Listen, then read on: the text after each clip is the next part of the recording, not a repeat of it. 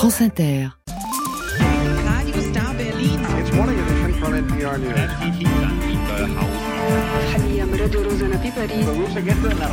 France Inter, le 18-20, Fabienne Synthèse. Un jour dans le monde, un jour en Suède et dans l'OTAN ce soir. being member together in NATO, we were able to reconstruct the full trust C'est other. Orban qu'on entend, c'était vendredi dernier quand il scelle finalement son accord avec le Premier ministre suédois. Bonsoir Alexandra Deopscheffer. Bonsoir. Vous êtes spécialiste des relations transatlantiques et internationales. Vous êtes euh, senior vice-présidente du think tank German Marshall Fund of the United States. On, on rejoindra euh, Carlotta euh, Morteo dans un petit instant à Stockholm. L'attente des Suédois, Alexandra Deopscheffer, a été longue. hein. D'abord, il y a eu la Turquie qui a plissé du nez, et puis ensuite, effectivement, la Hongrie. Finalement, feu vert, le processus, il est bouclé. Un mot quand même sur ce chantage de Viktor Orban. Il s'est bien fait prier. Il termine avec quatre avions de combat, quand même. Est-ce que c'est vraiment juste tout ça pour ça? Qu'est-ce qu'il y gagne à ce chantage? Alors, ce, ce chantage a duré deux ans. Bah oui. faut, faut le rappeler. Euh, entre Erdogan et, et Orban, d'ailleurs, leurs deux noms riment. hein, C'est peut-être pas Un, un hasard. Euh, et, et ce qui est assez extraordinaire, en fait, c'est qu'ils ont euh, obtenu tout ce qu'ils voulaient. Mhm. Donc euh, cette stratégie du Donc, chantage marche merveilleusement bien Mhm. en fait, et ça montre aussi euh, bah, la faiblesse de tous les autres membres de, de l'alliance, y compris des États-Unis, euh, puisque pour Erdogan, euh, le, le plus gros morceau qu'il a obtenu, c'est notamment euh, le feu vert du Congrès américain pour livrer 40 avions de combat. F-16, ce qui représente euh, au détour à peu près 23 milliards de dollars de, de contrats. Et il a aussi obtenu de la Suède qu'elle modifie sa constitution Mhm. et qu'elle mette en place une loi antiterroriste, puisque la Turquie lui reproche une Mhm. forme de mensuétude par rapport aux réfugiés kurdes sur euh, sur son sol.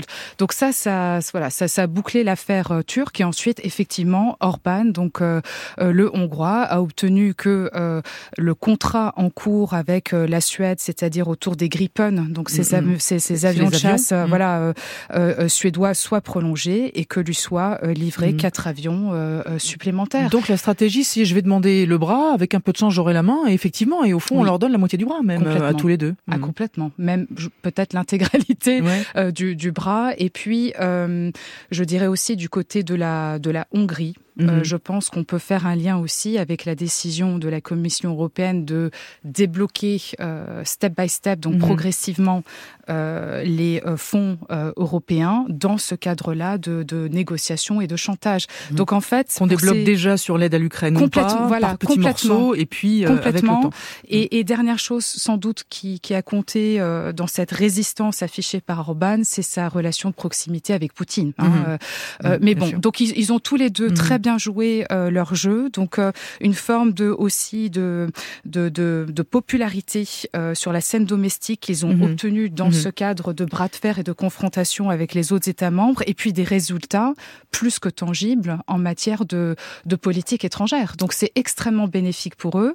Et puis bon, pour le reste de l'Alliance, ça permet de donner un dernier coup d'accélérateur avant le prochain sommet de l'OTAN euh, qui aura lieu à Washington même en juillet prochain Mhm. et qui célébrera en grande pompe les 75 ans de l'Alliance Atlantique. Alors avant d'en être là, la Suède, effectivement, vous le disiez, ça fait deux ans, hein, en même temps que la Finlande a posé sa candidature le lendemain de euh, l'invasion de- de l'Ukraine par la Russie. Est-ce que son entrée à la Suède la protège elle-même? Est-ce qu'au fond, elle a le sentiment d'être potentiellement une cible? Est-ce que ce qu'elle apporte avant tout, c'est une meilleure protection des pays baltes? Est-ce que ce qu'elle apporte, c'est un regard sur cette mer Baltique qui désormais est totalement entourée de pays de l'OTAN? Au fond, est-ce que ça arrange l'OTAN plus que la Suède ou inversement?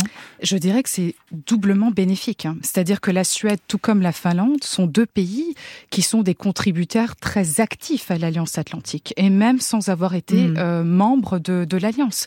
Euh, la Suède, depuis les années 90, participe à plusieurs opérations de l'OTAN, euh, que ce soit euh, au Kosovo, que ce soit Mhm. ensuite en Afghanistan, en Libye, en Irak, et puis dans la force de réaction rapide de l'OTAN. Euh, elle a aussi euh, participé activement à plusieurs exercices militaires. Donc c'est une, je C'est une un- concrétisation de quelque chose qui existe déjà et qu'on met dans les Complètement. textes. Et puis elle Mhm. fait partie des pays qui aujourd'hui dépensent un peu plus de 2% Mhm. de son PIB en matière de défense. Donc dans les clous euh, de l'OTAN. Complètement dans les clous, un allié très apprécié. Et euh, de l'autre côté, l'OTAN euh, en fait, en intégrant la Suède et la Finlande, comme vous l'avez dit, euh, ça permet finalement à l'alliance de verrouiller la mer Baltique, si je puis dire. Ah. Hein Euh, elle est très présente sur ce fameux flanc est entre les États baltes, la Pologne, etc. Très présente sur le flanc sud, mais elle ne l'était pas autant sur le flanc grand nord, si Mhm. je puis dire. Il reste la fameuse enclave, le- l'enclave de Ah oui. Kaliningrad, qui est entre Ah la. Pologne et la Lituanie, donc le- le sud des pays baltes. Est-ce que c'est de là que potentiellement vient le danger? Est-ce que euh, on se dit effectivement, on lit aujourd'hui qu'il y a désormais une espèce de lac de l'OTAN euh, qui Mhm. est euh, la mer Baltique Est-ce que ça veut dire que le danger peut typiquement venir de là, c'est-à-dire de cette enclave de Kaliningrad, et puis de tout ce qui peut se passer à l'intérieur de cette mer, de cette mer Baltique, Bien qui est remplie quand même de, de gazoducs, de câbles, Bien etc. Est-ce qu'au fond, la guerre, c'est pas là qu'elle peut se jouer? Les risques sont déjà présents, Mm, mm. et, et ça au quotidien, que ce soit en mer ou dans les airs. Euh, donc tous les jours, hein, il y a une manifestation de risque, et puis notamment, euh, on l'a vu dans le discours euh, de Poutine et de ses proches collaborateurs, une espèce d'escalade aussi, en disant bah, si la Suède et, et la Finlande intègrent l'alliance, vous allez voir ce que vous allez voir. Et effectivement, il y a des signes déjà d'une forme d'escalade militaire, mais maintenant que ces deux pays font partie de l'alliance atlantique, ça leur apporte une forme de, bah, de protection que l'Ukraine euh, n'a pas d'ailleurs. Bonsoir Carlotta Morteo. Bonsoir, bonsoir à tous. Merci beaucoup d'être avec nous Carlotta, vous êtes à Stockholm. Évidemment, j'ai deux questions pour vous. D'abord, est-ce que les Suédois ont l'impression qu'il y a une sorte de révolution copernicienne qui s'est produite et qui est actée aujourd'hui après 200 ans de ce qu'on a appelé euh, une forme de neutralité qui n'était pas exactement une neutralité, en tout cas une neutralité militaire vis-à-vis de l'OTAN? Bah, c'est sûr euh, que les Suédois ont grandi avec cette doctrine de pays neutre, euh, pacifiste, euh, non aligné militairement. En tout cas, c'est une image qui colle à la Suède, aussi bien à l'étranger que dans l'esprit des gens ici. Mais en réalité, le virage stratégique a commencé dès 2014, hein, juste Mhm. après l'annexion de la Crimée par la Russie. C'est ça le vrai moment de bascule pour la Suède, puisque c'est à partir de là que le pays augmente drastiquement ses dépenses militaires, réintroduit la conscription partielle, Mhm. relance sa stratégie dite de défense totale, c'est-à-dire euh, nettoyer euh, ses bunkers anti-atomiques, euh, etc. Je rappelle aussi euh, que la Suède a signé dès 2016 un mémorandum d'entente avec l'OTAN et qu'elle participe depuis donc à des exercices militaires Mhm. conjoints très réguliers. D'où le fait qu'aujourd'hui euh, l'armée suédoise est largement compatible avec euh, les forces armées des alliés. Donc pour la Suède, Aujourd'hui, le fait de devenir membre de l'OTAN, euh, c'est un peu dans l'ordre des choses, euh, on peut dire. Et il y a euh, d'ailleurs un consensus politique absolu sur la question. Une majorité des Suédois, plus de 60%, qui sont favorables à ce changement de paradigme, qui est perçu et défendu hein, comme un choix pragmatique, raisonnable, existentiel en fait, vu euh, l'agressivité de la Russie et ses velléités impérialistes. J'ajoute que les Suédois soutiennent largement l'envoi massif d'armes et d'aides militaires à un pays en guerre, Mhm. l'Ukraine. Donc c'est dire s'ils ont tourné le dos à la neutralité. Euh, Carlotta, l'OTAN, c'est une solidarité induite et ce fameux article 5, est-ce que c'est ça qui inquiète au fond les Suédois? Est-ce que ça les inquiète en tout cas plus que le reste hein? Oui, autant euh, faire partie de l'alliance, c'est une garantie de sécurité, autant euh, ça implique de nouvelles euh, responsabilités et c'est sans doute ce qui met ce qui met un peu mal à l'aise en fait les Suédois, le fait que le pays perde une part de son autonomie dans ses choix d'engagement, que ses soldats soient envoyés se battre à l'étranger et que les enfants et petits-enfants suédois puissent être à l'avenir appelés sous les drapeaux. Ça c'est une source d'angoisse pour les familles, oui, puisqu'il faut rappeler que vu que la Suède a une petite armée régulière et même si elle prévoit de recruter plus de soldats, en cas de crise majeure, les plans de défense s'appuient sur la mobilisation des réservistes. Or, euh, si le service militaire est hum, partiel aujourd'hui et se fait sur la base euh, du volontariat, il est probable que les autorités étendent le service militaire obligatoire dans les prochaines années pour répondre aux besoins de la défense nationale, mais aussi aux besoins de l'OTAN. Merci beaucoup, euh, Carlotta. Petite défense, euh, disait Carlotta, Alexandra Deopscheffer, ça veut dire 16 000 hommes pour l'instant, Mhm. euh, en tout cas en Suède, ce qui est effectivement une, euh, une petite défense. Je peux pas m'empêcher de penser qu'il y a quelque chose d'un peu paradoxal à se dire qu'on est en train de renforcer l'OTAN, euh, mais aussi de se réarmer en Europe dans l'anticipation que potentiellement, effectivement, les États-Unis nous feraient défaut. Euh, alors, on, on- on est d'accord, on est loin du compte, mais est-ce qu'au fond, euh, Trump est pas en train de nous rendre un service euh, en nous faisant accélérer sur tous les points euh, nous, les Européens, on le voit là avec les Suédois et même au-delà. Alors, pour moi, il y a eu un effet Trump entre Mhm. 2016 et 2020, euh, jusqu'à pousser Angela Merkel, on se souvient tous, à prononcer cette phrase, il faut maintenant que nous, les Allemands et les Européens, on prenne notre destin en main. Et en grande partie, c'était notre sécurité et notre défense en main. Cet effet Trump a duré quatre ans. Or, l'erreur hein, euh, stratégique qu'ont fait les Européens, c'est de considérer Trump comme une parenthèse. Le fait que, rien que le fait qu'aujourd'hui, il puisse potentiellement redevenir le président des États-Unis montre que ce n'est pas une parenthèse et que l'Amérique, en fait, traverse une trajectoire beaucoup plus profonde que l'effet Trump. Il y a deux choses qui ont ramené l'Europe en arrière par rapport à ce que vous venez de dire. Il y a eu l'élection de Biden, le retour d'un leadership américain tradi- très traditionnel. On dicte hein, et les Européens euh, suivent. Et puis bien sûr la guerre en Ukraine, qui en fait Qui a remis l'OTAN, ah, mais euh, en haut de complètement l'affiche. en haut de Mm. l'affiche et la garantie de sécurité américaine. Et ce qui fait qu'aujourd'hui, les Européens euh, sont dans une course à littéralement acheter la garantie de sécurité américaine en achetant des F-35 et tous les équipements militaires américains. Et de facto, on n'est pas en train de faire ce que nous devrions faire, ce qui est de, de répondre à votre question qui est euh, essentielle, c'est-à-dire comment euh, réellement se réarmer, s'équiper d'une capacité à pouvoir agir sans avoir toujours le soutien des États-Unis euh, derrière nous. Si demain Trump euh, euh, au moins laissait filer, en tout cas, et fermer les yeux à une attaque éventuelle, qu'est-ce qui nous manque le plus? Donc où est-ce qu'on doit appuyer aujourd'hui? Est-ce Mm. que c'est une question d'hommes? Est-ce que c'est une question d'armement? Est-ce que c'est une question de renseignement, de reconnaissance, de surveillance? Est-ce que c'est plus dans ces domaines-là qu'on n'est pas bon du tout? Alors, il faut savoir aujourd'hui que l'Union européenne, hein, ce sont les derniers chiffres qui sont sortis, dépense 240 milliards d'euros en dépenses militaires. Alors c'est bien loin euh, par rapport aux États-Unis, Mais c'est pas mal quand même, 794 milliards, mais on dépense deux fois plus que Mm. la Russie Mm. et on dépense autant que la Chine qui est autour de 273 milliards. Donc on a l'argent. Hmm. Le problème, c'est que cet argent, qui est pas négligeable, euh, ne reflète pas euh, finalement une politique cohérente de défense européenne. C'est-à-dire qu'on fait pas assez ensemble. Ça, ça veut dire qu'on fait des bilatérales ici et là au lieu de jouer à 27. hein. Exactement. Alors après, moi, je pense qu'on ne pourra jamais euh, tout faire à 27. Hmm. Je suis pour euh, une, une approche pragmatique euh, de la coopération, c'est-à-dire une coopération en, en géométrie variable. Hmm. Euh, et d'ailleurs, euh, la dernière réunion qui a été accueillie ici à Paris, euh, polonaise, allemande, française, typiquement, ça c'est une Mhm. intéressante coalition avec laquelle nous pourrions travailler sur des projets de défense européenne. Mais la réponse finalement à votre question pour moi ne réside pas à Varsovie, Mhm. à Paris, mais elle réside à Berlin. Et aujourd'hui, ce que l'on voit, c'est une Allemagne qui est en panique totale face à un scénario Trump bis et qui du coup, au lieu de penser européen, comme Paris ne cesse de le rappeler, stratégie autonomie, il faut maintenant qu'on soit dans une, une, une optique d'économie de guerre, etc. Elle pense garantie de sécurité Mhm. américaine et achète avant tout américain. Donc il y a une forme presque de, je dirais, désengagement Mhm. allemand du projet européen dans un contexte de panique. Et, et pour moi, tant qu'on n'aura pas résolu ce problème-là, on ne pourra ni travailler en franco-allemand et encore moins en européen.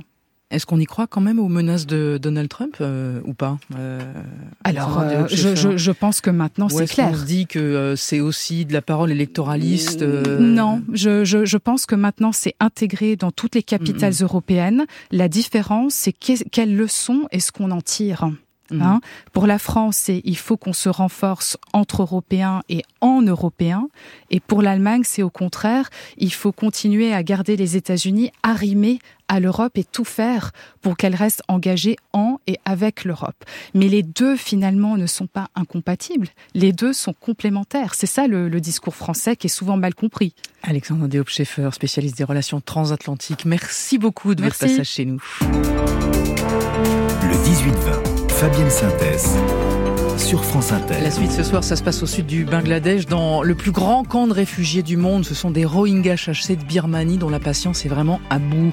Pour aller ensemble jusqu'à 19h sous les radars, Kevin Dufresne. En Corée du Sud, où le gouvernement demande instamment aux internes en médecine de revenir à leur poste, ils ont démissionné en masse la semaine dernière. Le monde à 18h50. Franck Madvon, bonsoir Franck. Bonsoir Fabienne, bonsoir à tous. Il est temps que les États-Unis durcissent vraiment le ton avec Israël pour tenter de modifier le cours des événements à Gaza. La BO du monde comme chaque lundi. Bonsoir Cyril Sauvageau. Bonsoir, l'Eurovision peut-elle rester à l'écart de la politique? C'est censé être le cas, mais c'est pas si simple. Dernier exemple en date, Israël risque la disqualification avec une chanson en hommage aux victimes du 7 octobre. Allez, à tout de suite tout le monde, ça va être passionnant. Le tour de la planète continue, il passe par Los Angeles avec Doja Cat. Shut Show, c'est le titre.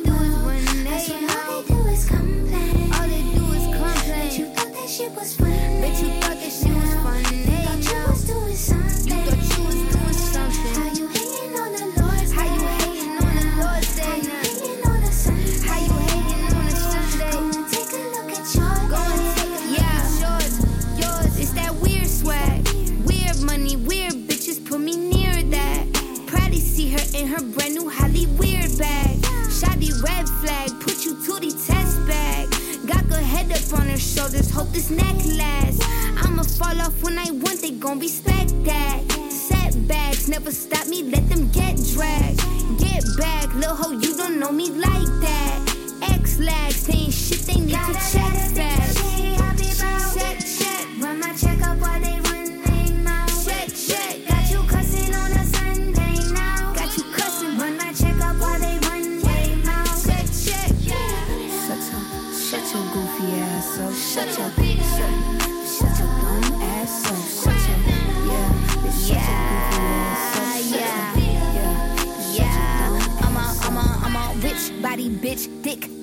bitch. Y'all gon' make me sick body bitch. Where's body Rich? Put you in a box, body bitch. Get body bitch. You don't wanna talk, body bitch. Lips, potty zip. Stop calling me sis, body bitch. We not a kin. You do not exist to me, miss. I'm not your friend. I'ma let them wish about me, bitch. Kiss about me, bitch. Y'all be steady dick riding, bitch. You piss on me, bitch.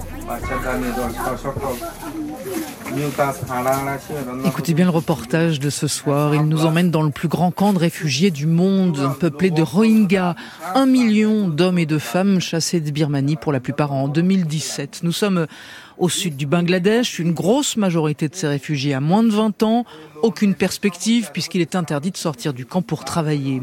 Cette situation intenable, cette frustration généralisée a fait naître des gangs Rohingyas qui sèment la terreur, qui forcent beaucoup de réfugiés à fuir à nouveau. L'ONU, qui gère ces camps, essaye comme elle peut de contenir la situation. Le reste, c'est Sébastien Farsi qui raconte.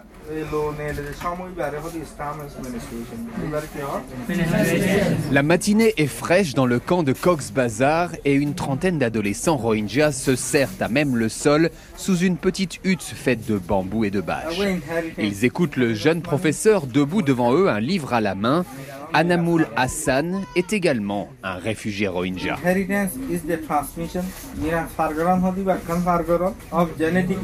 Ce jeune de 26 ans a fui la Birmanie en 2017 avec 700 000 autres Rohingyas chassés par l'armée et il a alors cofondé cette école communautaire dans ce camp numéro 9 un acte politique.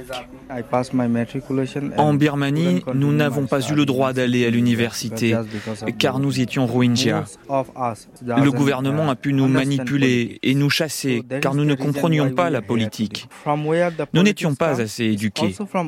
Je veux donc offrir une bonne éducation à ces jeunes pour qu'ils aient un meilleur futur. Sur le million de Rohingyas qui vivent dans ces camps, la majorité a moins de 20 ans. Ces jeunes sont pleins d'ambition, mais leur avenir est bouché, car depuis 6 ans, ils n'ont pas le droit de sortir des camps ni de travailler librement, en dehors de quelques missions pour les ONG à l'intérieur. Ils dépendent donc de l'aide humanitaire qui s'amenuise. L'année dernière, l'ONU n'a pas reçu les fonds nécessaires à cette mission et les rations alimentaires ont donc baissé d'un tiers en un an. Chaque Rohingya a aujourd'hui le droit à moins de 8 euros par mois pour manger. Bien trop peu et un nombre croissant sort donc des camps illégalement pour travailler, comme ce jeune homme dont nous préservons l'anonymat. Je sors par des petits chemins pour travailler sur les chantiers ou comme porteur. On me donne parfois la moitié de ce que gagnent les Bangladais, mais je ne peux pas protester. Il gagne ainsi l'équivalent de 60 euros par mois, à peine de quoi nourrir ses quatre enfants. L'année dernière, j'ai pu acheter trois bouteilles d'huile. Cette année, une seule. De manière générale, nous mangeons moins, seulement du riz, des lentilles, des épinards et du poisson séché. La viande, c'est une fois par an seulement. Le Haut Commissariat pour les réfugiés offre depuis peu une formation professionnelle à quelques milliers de jeunes parents, ce qui leur permet de travailler et de gagner un peu d'argent dans les camps. Mais cela ne suffit pas, surtout qu'un autre problème émerge, la violence. Une dizaine de gangs opèrent maintenant dans les camps et sèment la terreur. Mohamed Riaz n'a que 15 ans, mais ses yeux noisettes sont affolés quand il en parle. Les groupes armés circulent la nuit et enlèvent les habitants. Ils demandent de l'argent et si la famille ne peut pas en donner, ils les tabassent ou les tuent. Un de mes amis a été enlevé il y a trois mois. Il a 15 ans. Ses parents n'ont pas d'argent pour le libérer et donc on ne sait pas où il est. Il me manque. Et comment est-ce que tu te sens dans, dans tout ça Quand je suis à la maison le soir, j'ai toujours peur qu'on vienne m'enlever. Je ne récite donc pas mes leçons à voix haute de crainte que ces terroristes m'entendent. Un célèbre militant pacifiste rohingya a été assassiné par l'un de ces groupes il y a deux ans car il s'opposait à leur violence. Le jeune professeur Anamul Hassan, qui est également une figure dans la communauté, est aussi menacé. Et la nuit, il doit donc dormir dans un endroit tenu secret. Il y a deux jours, des hommes armés m'ont emmené dans leur repère. Ils m'ont dit que c'était eux qui menaient la guerre au nom des Rohingyas et que je ne devais pas m'en mêler. Les réfugiés ont peu de protection policière et certains préfèrent donc fuir. Sept membres de la famille d'Anamoul sont ainsi récemment repartis en Birmanie après avoir donné tout leur or pour libérer leurs proches. Mon oncle n'avait plus rien. Et il savait donc qu'au prochain enlèvement, les gangs le tueraient. Il est donc retourné en Birmanie. Imaginez, après tout ce qui est arrivé, il vit avec ceux qui l'ont chassé, sans papier ni protection. Mais il est plus en sécurité là-bas que dans ses camps. Ces dernières semaines, un nombre record de bateaux de réfugiés Rohingyas sont arrivés sur les côtes indonésiennes. Ils arrivaient du Bangladesh. L'année dernière, selon l'ONU, 3400 Rohingyas sont ainsi partis de ces camps et près de 400 sont morts ou ont disparu en route, soit la mortalité la plus élevée depuis 10 ans.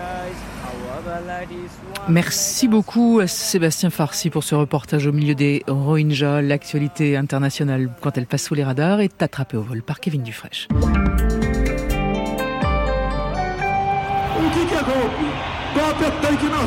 Et nous sommes d'abord au Brésil, Kevin, où Jair Bolsonaro a fait son show. L'ancien président d'extrême droite euh, en meeting en plein air hier dans les rues de Sao Paulo. Des dizaines de milliers de ses partisans sont venus l'acclamer. Foule qu'il a harangué, micro à la main, vêtu du maillot jaune de la sélection brésilienne de foot. Le tout trois jours après avoir gardé le silence devant les policiers qui l'ont interrogé dans le cadre de l'enquête sur une possible tentative de coup d'État début 2023. Une semaine après l'investiture de Lula, des milliers de ses partisans avaient envahi les lieux de pouvoir à Brasilia. Pour Bolsonaro, un coup d'État, ce sont, je cite, des chars dans les rues, des armes, des complots. Rien de tout cela ne s'est produit au Brésil, assure-t-il. Il se dit persécuté, notamment en raison de son inéligibilité jusqu'en 2030. Malgré ça et malgré les nombreuses autres affaires qui le visent, Bolsonaro semble bien vouloir, avec cette démonstration de force, se poser en leader de l'opposition en vue des élections municipales d'octobre. Et nous sommes maintenant en Corée du Sud où le gouvernement essaye de convaincre les internes de retourner à l'hôpital. Oui, ou plutôt pose un, un, ultimatum. Ceux qui reprendront le travail avant jeudi ne seront pas, je cite le ministre de la Santé, tenus responsables du passé. La semaine dernière, 10 000 jeunes médecins ont démissionné, soit 80% des internes. 9 000 d'entre eux ne se sont pas représentés au travail aujourd'hui. Ils manifestent contre le projet de l'exécutif d'augmenter les admissions en fac de médecine pour avoir plus de médecins et ainsi faire face au vieillissement de la population. Les opposants, eux, estiment que cela ferait baisser le niveau des futurs praticiens. Les partisans de la réforme leur répondent qu'ils craignent en fait surtout la baisse de leurs revenus. Quoi qu'il en soit, le mouvement perturbe grandement les hôpitaux. Les urgences sont au niveau d'alerte maximale. Des opérations ont dû être annulées. Ceux qui refuseraient de revenir euh, à l'hôpital pourraient voir leur permis d'exercer euh, suspendu durant plusieurs mois, menace le gouvernement, qui rappelle aux internes qu'ils sont dans l'illégalité puisqu'en Corée du Sud. Les médecins n'ont pas le droit de faire grève. Et puis nous voici en Nouvelle-Zélande pour un concours explosif. Ah Oui, un concours de plongeon bien particulier parce qu'on est à l'opposé hein, de ce qu'on verra dans quelques mois aux Jeux Olympiques où les athlètes devront faire leur plus belle figure pour fendre l'eau du bassin sans éclaboussure. Sans éclaboussure, pardon. Je vous présente le Manou. Paf Ça doit faire mal. Le Manou en Nouvelle-Zélande n'est rien d'autre que ce qu'on appelle une bombe. C'est très populaire là-bas. En vacances, on connaît hein, le petit malin qui, euh, qui, qui fait une bombe hein, pour arroser tout le monde au bord de la piscine. Et bien là, c'est le but du jeu carrément. Les organisateurs veulent faire de la Nouvelle-Zélande le premier pays à accueillir les championnats du monde de Manou. Sont jugés le son qu'on a entendu ou encore la hauteur de l'éclaboussure. 5000 participants sont en lice pour la qualification. La finale aura lieu le mois prochain. Ben, très bien, encore bravo pour cet esprit d'initiative euh, à nos amis néo-zélandais. Kevin, à demain. Est-ce que vous connaissez Laura Verse? Ah, pas du tout. Ah bah très bien, vous allez faire connaissance parce qu'elle part avec vous, figurez-vous. Elle vient du Colorado, la chanson s'appelle Rapture et c'est le choix du programmateur musical euh, du 18-20 de Chewbacca. with photographs and magnetic tape. Capture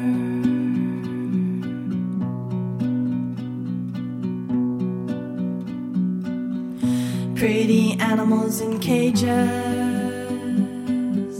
pretty flowers in vases. And rapture.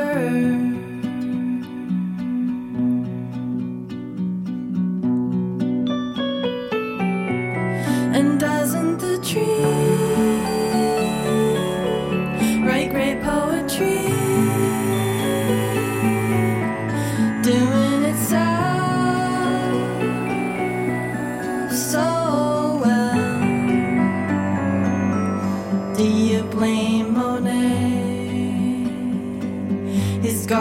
in Giverny. He captured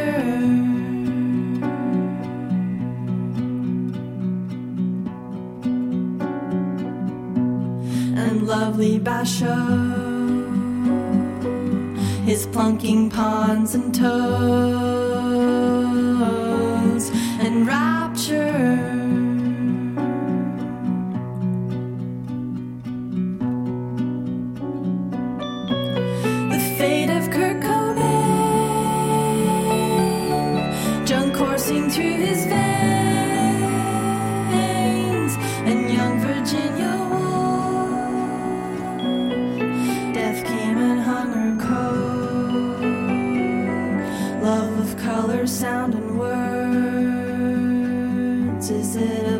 a blessing or a curse?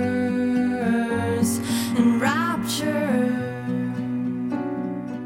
Laura Verne et Rapture sur France Inter et dans Un jour dans le monde. Le monde à 18h50, c'est Franck Madou.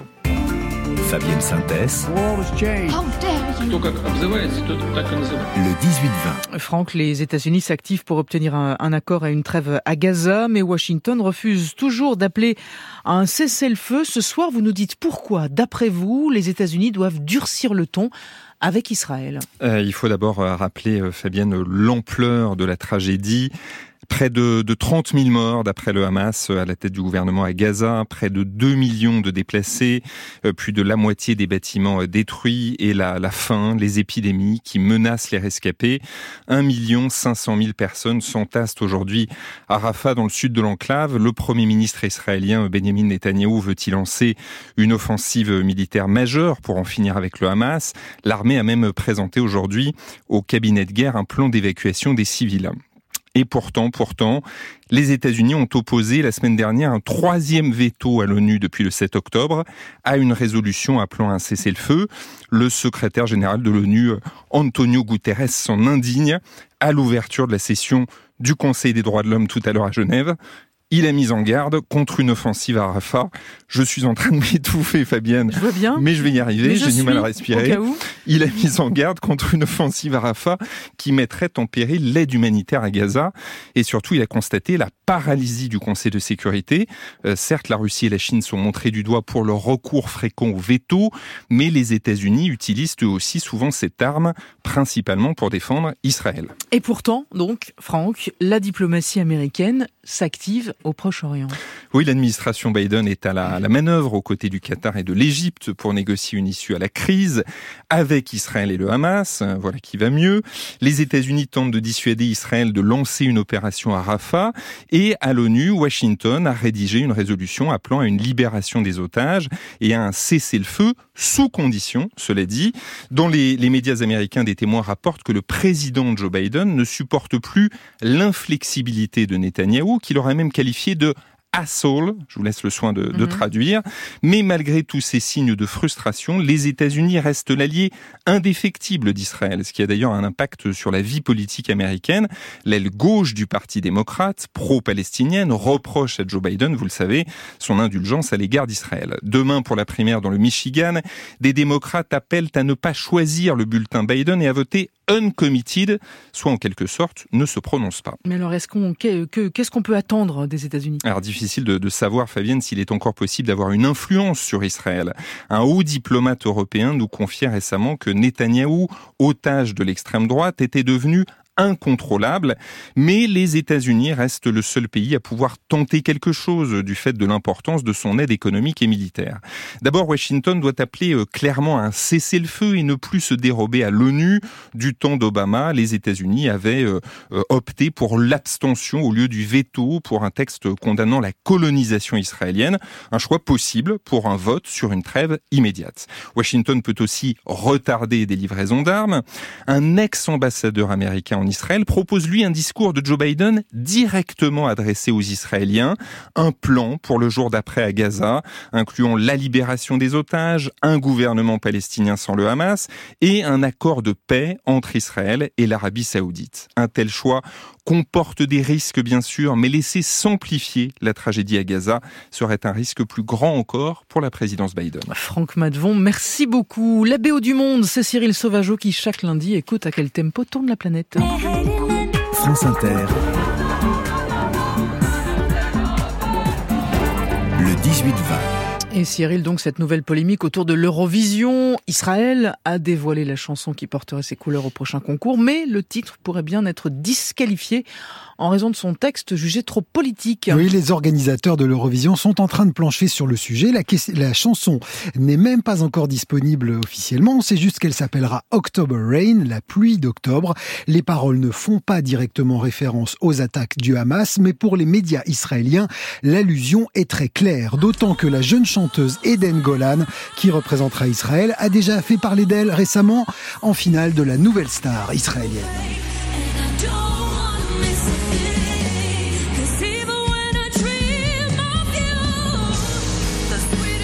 Performance très remarquée avec cette reprise du groupe américain Aerosmith sur scène autour d'Eden Golan, des chaises vides en hommage aux otages israéliens détenus à Gaza. Pour Israël, cette polémique avec l'Eurovision n'a pas lieu d'être. Hors de question de changer de chanson, ce sera ça ou rien. Les Israéliens pourraient décider de se retirer de la compétition si l'UER, l'Union européenne de radiodiffusion, essaie de leur tordre le bras. Mais alors, il y a eu dans le passé, Cyril, euh, d'autres exemples de chansons qui ont dû être modifiées pour pouvoir participer au concours. Oui, hein? la- le règlement de l'Eurovision se veut très clair. hein. Il s'agit d'un événement non politique qui ne doit pas être instrumentalisé. Pourtant, la tentation est grande pour les candidats de profiter de cette audience internationale pour faire passer des messages, pour porter une cause à l'attention du public. En 2015, l'Arménie avait voulu évoquer le souvenir du génocide arménien, mais le titre de la chanson Don't Deny, ne niez pas, avait provoqué la colère de la Turquie. Il a fallu le changer.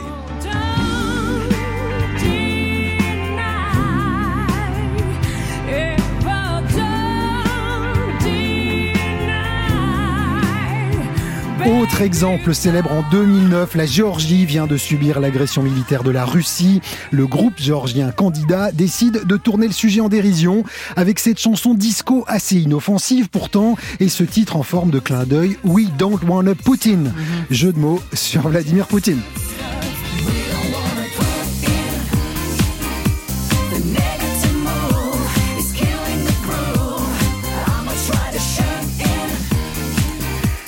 Problème, la finale de l'Eurovision doit avoir lieu cette année-là à Moscou. Les organisateurs préfèrent donc disqualifier la Géorgie pour ne pas s'attirer d'ennuis, ce qui n'empêchera pas la chanson de devenir un tube dans toute l'Europe de l'Est. Mais alors, au-delà de ces deux illustrations euh, récentes, Cyril, la géopolitique a souvent évidemment été présente en filigrane à l'Eurovision. Oui, avec des coups d'éclat restés célèbres au début des années 60, un militant antifasciste réussit à monter sur scène avec une pancarte appelant au boycott des dictatures de Franco et de Salazar. On se souvient aussi plus récemment de Madonna, très critiquée avec son évocation du conflit israélo-palestinien lors d'une finale à Tel Aviv dont elle était l'invitée d'honneur.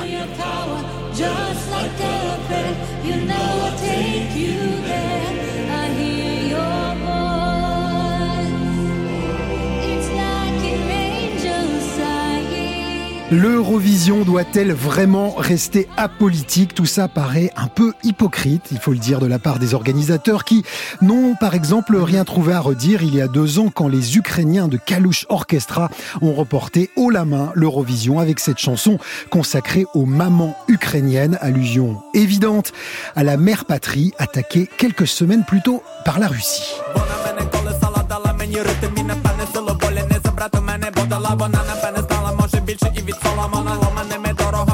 yazas, pero Alors, et Waterloo d'abord, est-ce que c'était pas ultra politique cette affaire À fond, à Bah, fond. Enfin, écoutez, Cyril, merci beaucoup. Vous revenez lundi prochain dans la VO du Monde. Le 18-20, la suite, c'est le journal de 19h avec Hélène Philly juste après le téléphone sonne. Bonsoir Philippe Lefébure. Bonsoir à tous. Rédacteur en chef du 18-20, Philippe, l'enseignement supérieur semble avoir la grosse cote aujourd'hui. Oui, le marché de l'enseignement supérieur. Et oui, parlons marché. Le privé explose depuis 10 ans. On est passé de 19 à 25% des étudiants. La promesse qui marche, la professionnalisation. Isabelle, par mail, il y a deux ans, ma fille a eu un coup de foudre pour une école privée d'informatique lors des journées portes ouvertes. Bachelor très reconnu, garantissant un emploi à la fin des trois années. Eh bien, la réalité tout autre, écrit-elle. Le bachelor en question n'a pas grande valeur s'il n'est pas complété par un master. Aucune promesse tenue. La bourse n'est pas possible, les enseignements sont peu présents et le stage obligatoire, eh bien, on n'a pas de soutien pour en trouver. On parle de ça ce soir. 01 45 24 7000, le même numéro via WhatsApp. À tout de suite.